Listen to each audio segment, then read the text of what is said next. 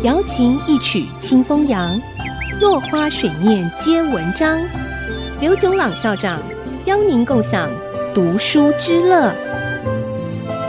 这里是爱惜之音 FM 九七点五，欢迎收听《落花水面皆文章》，我是刘炯朗。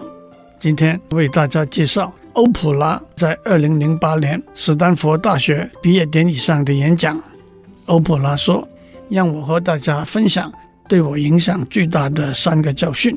第一个教训是相信自己内在的感觉，你自己内在的感觉。”是你生命里头的 GPS 全球定位系统。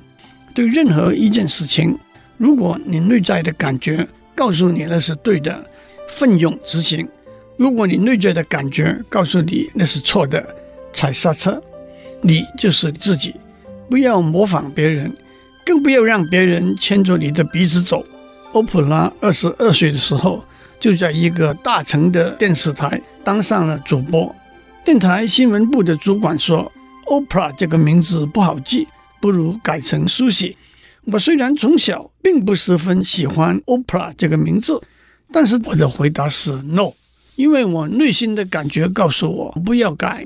新闻部的主管说：“你的发型不好，送我到美容院去烫头发。”结果头发都掉下来，变成一个秃头了。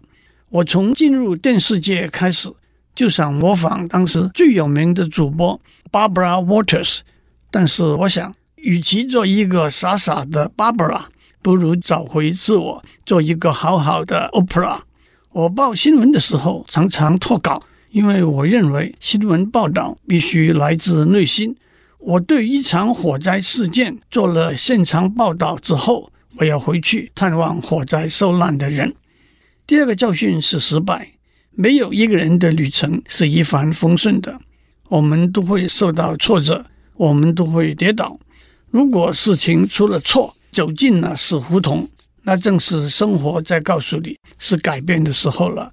当你陷入困境的时候，不要和困境对抗，融入困境里头，答案也会从里头冒出来。暂时的适应和妥协，并不代表投降和放弃。它代表严肃的责任感。许多人都知道我在非洲创办了一所女子中学。我花了五年时间检视每一张设计图，挑选宿舍里每一个枕头，甚至检视砖块间的水泥。每一个学生都是我亲自从九个省的村落里头挑选出来的。然而去年我却遇到一个不曾预料的危机。我被告知有一名宿舍管理员涉嫌性侵，我哭了半个小时。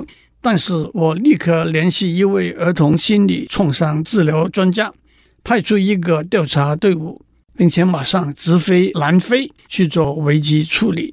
这是一个痛苦的经验，但是我也学到了很多。我明白了，我犯的许多错误都是因为我把注意力放在错误的地方。我从外向内的建立这所学校，我应该做的是从内向外把这所学校建造起来。第三个教训是追求快乐。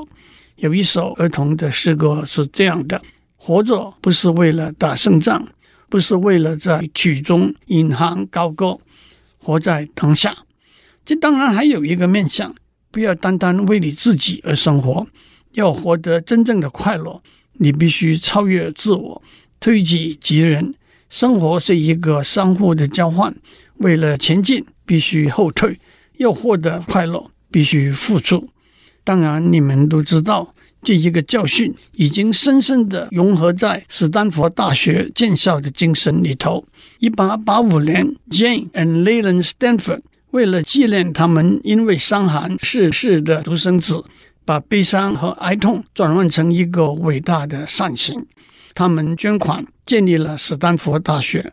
加州的孩子就是我们的孩子，我们要为别人的孩子做一些我们不能为自己的孩子做的事情。不是每个人都会成大名，但是每个人都可以变得伟大，因为伟大是来自服务和奉献。为别人服务，并不一定有一个大学学位。并不一定要能够出口成章，并不一定要懂得很多亚里士多德、柏拉图和爱因斯坦的思想学说。你们需要的是一颗充满了仁慈的心和一个因爱而生的灵魂。今天的时间到了，我们下次再见。落花水面皆文章，联发科技真诚献上好礼，给每一颗跃动的智慧心灵。